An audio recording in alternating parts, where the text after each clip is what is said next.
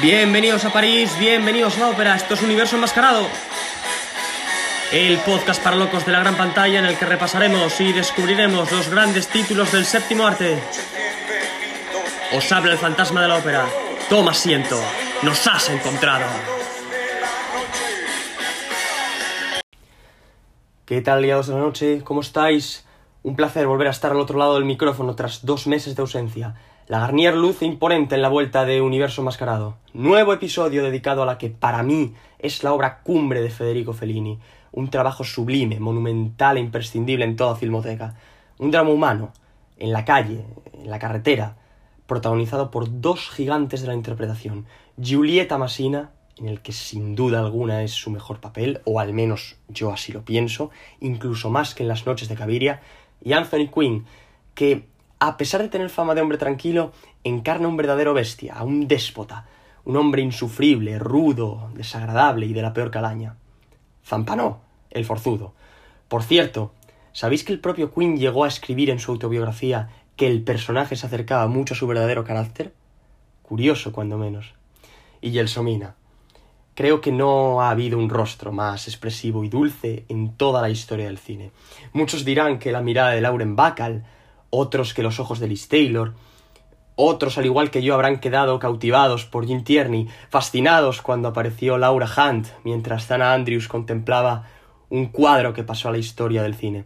Atónitos y subyugados por la maldad de Ellen Berendt, que nos invitaba a dar un paseo en barca por la otra cara de la luna. Y vaya si lo hubiésemos dado. Vaya si lo hubiésemos dado. 1945 fue el año en el que otra musa hollywoodiense, con el alma en suplicio, se convirtió en leyenda. Joan, allá donde estés, el cine no te olvida y tu público tampoco. Muchas miradas, sí. Muchos rostros, demasiados. Pero tengo grabada a fuego la de la dama de San Giorgio. Vamos con la estrada.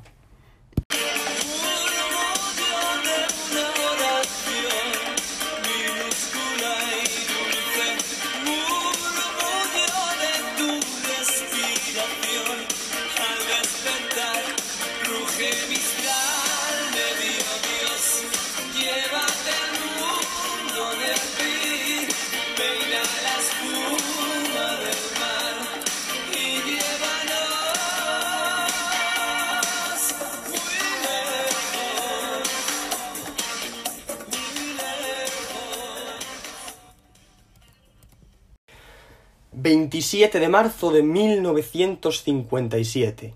R.K. Pantitz Theater de Hollywood... ...gala presentada por Jerry Lewis y Celeste Holm... Sabéis que en esta edición comienza a entregarse anualmente el premio a mejor película de habla no inglesa. George Seaton anuncia a la ganadora de la estatuilla, La Estrada.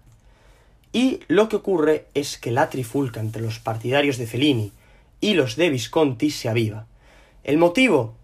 Senso, la película del año 1954, dirigida por Visconti, con Aida Bali y Ferlie Granger, basada en la novela de Camilo Boito, y el asunto viene porque los viscontistas se sintieron traicionados por Fellini cuando la Estrada ganó el León de Plata en Venecia, en la gala presidida por Ignacio Silone, que no se llama así, es un seudónimo, el seudónimo de Secondino Tranquilli, un escritor eh, italiano y diputado socialista.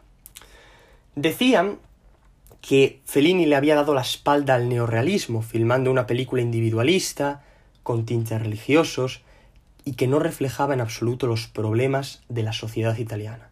La crítica marxista, con el ínclito Guido Aristarco a la cabeza, escribió que, que la película, bueno, rompía totalmente con el neorrealismo, porque era involucionista, anteponía el estilo al contenido, etcétera, etcétera. El movimiento, como, como sabemos, había iniciado su declive años atrás con el triunfo de la democracia cristiana, en las elecciones del 48.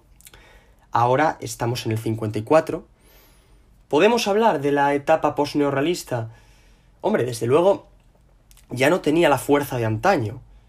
Ya empieza a gestarse un periodo en el que los cineastas eh, comienzan a rodar cintas más personales, las cuales distan eh, de, esa autenticidad del mensaje, de mostrar la crudeza de una Italia en ruinas, mostrar también las consecuencias de la, de la contienda y, en definitiva, la situación económica que atravesaba el país, evidentemente, las cosas tal y como eran, lo que pasaba en el país de la bota en ese momento. De todos se ha sabido que las películas neorrealistas eh, no se filmaban en estudios de, de grabación, sino que se optaba por lugares naturales para precisamente mostrar al mundo la realidad italiana y dotar de autenticidad a las propias cintas. Otro rasgo característico era la exaltación de los sentimientos. Yo soy devoto del neorrealismo porque demostró que, que se podía hacer frente, se podía desafiar al gigantismo del cine norteamericano, no en cuanto a superproducciones y dinero, por supuesto, sino en calidad humana. Y esto lo dice un ferviente admirador del Hollywood dorado, ¿eh? sobre todo de los años 40 y 50, décadas gloriosas para un género que está siempre presente en mi vida y reflexiones, seguro que os suena, escrito sobre el asunto en alguna ocasión. Pero bueno, volviendo al, asunto, volviendo al tema que nos ocupa en el día de hoy, creo que Rossellini contribuyó mucho en ese sentido, en, en, lo de desafiar el gigantismo de los americanos, contribuyó mucho porque fue o está considerado el precursor del movimiento, con su gran Roma, ciudad abierta, eh, que tomaba actores, como decía él, tomados de la vida. Ahí en esa película los profesionales solamente son Aldo Fabrizi y Anna Magnani, que fueron amantes, por si no lo sabíais, ya le dedicaré un episodio a, a, esa, a ese asunto. Bueno, volviendo a la película, año 1954, dirección de Federico Fellini, producción de Dino de Laurentiis y Carlo Ponti. Carlo Ponti, que estudió Derecho en la Universidad de Milán, igual que el que os habla, del subsuelo, desde el subsuelo, perdón, de la Garnier. Yo lo estudio un poquito más lejos, de la ciudad de la Galería Vittorio Emanuel. Estuve recientemente paseando por sus calles y, y acordándome de la película de De Sica. Tal vez sea porque yo, de vez en cuando, también creo en los milagros. Bueno, dato aparte, Sabéis que la filmografía de Ponti es extensa, Dos mujeres, Guerra y Paz, Atila, etc.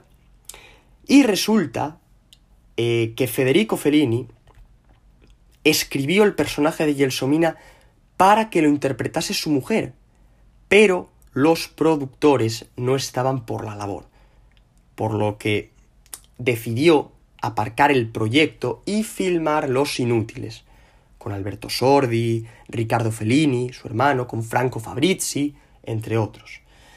Y decía Giulietta eh, que, por aquel entonces ella mm, y Federico se habían comprado un Fiat muy, muy pequeñito, un Topolino, ¿eh? en homenaje a Mickey Mouse, y al parecer un día dando una vuelta por Roma vieron una pareja al lado de un carromato. Él era un hombre muy gordo, muy rudo, brutal, un bestia. Y ella muy, muy pequeña y muy delgadita, muy delgadita, muy enjuta. Y resulta según se cuenta, semanas después, eh, Fellini le hizo leer un borrador de guion de unas pocas páginas y al terminar la lectura, Giulietta no le pudo decir a su marido lo que sentía de lo emocionada que estaba, imaginaos, ¿eh? Un guion, nada, serían unas seis, siete páginas, y, pero, pero era tan bueno y, que, que, se emocionó y fue incapaz de decirle lo que, lo que sentía bueno, ya lo mostraba ella, ya las emociones son, se, notan al, instante, ¿no? Y eh, un día fue a recoger a Julieta a Chinechita y vio a Anthony Quinn interpretando un papel muy pequeño en una película que se llama Don't Prohibit y quedó, bueno, maravillado. ¿eh?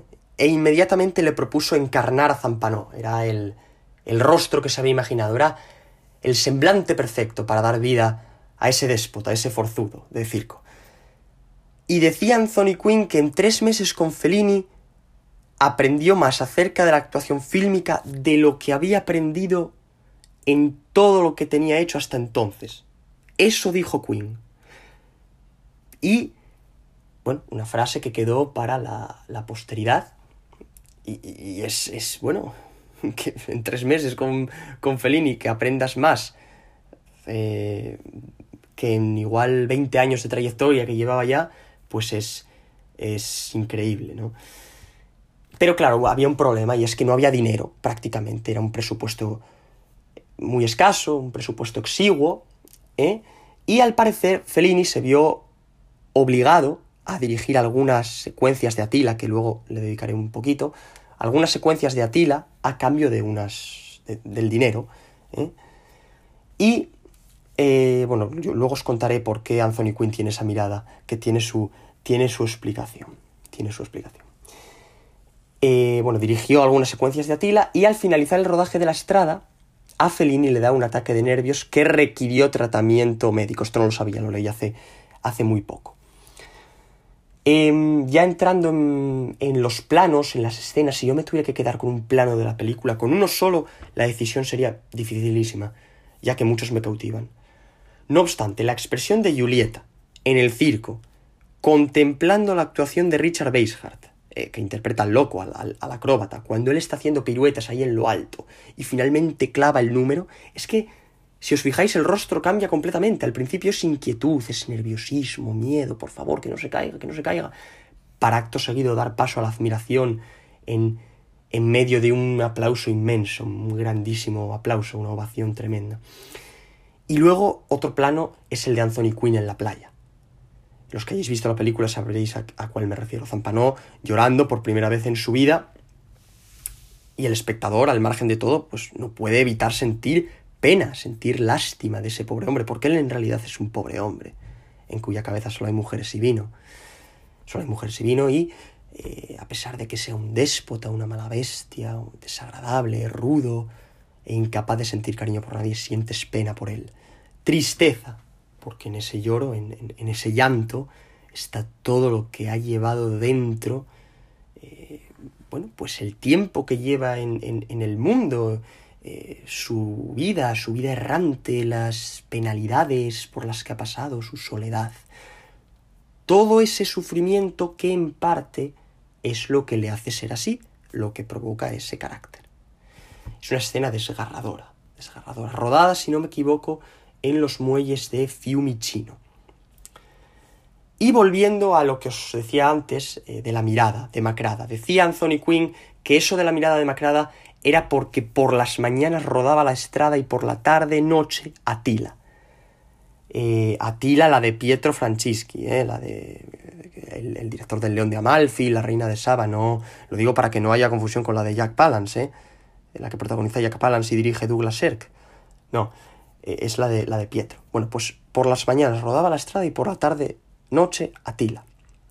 Porque Fellini decía que había que captar la desolada luz temprana. Estoy citándolo textualmente, esto es una frase que tengo aquí apuntada. La desolada luz temprana.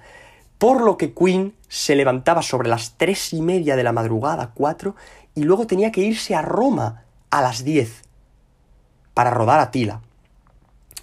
Y eh, claro, estaba, estaba completamente reventado, estaba exhausto, eh, demacrado, de hecho esa mirada era perfecta para Zampanó, pero inaceptable para Atila, esto son palabras del propio Queen.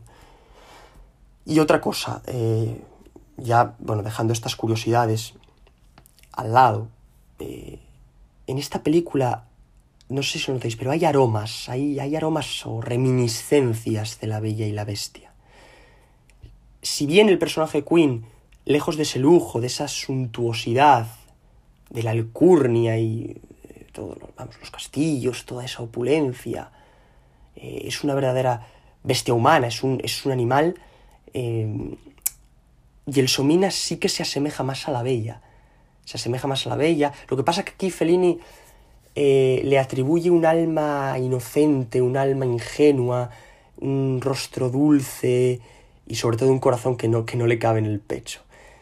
Eh, decía Federico Fellini en respuesta a sus detractores que el, que el neorrealismo italiano no debía centrarse solamente en lo humano, sino también en lo espiritual, en lo, en lo metafísico, todo lo que hay dentro del individuo.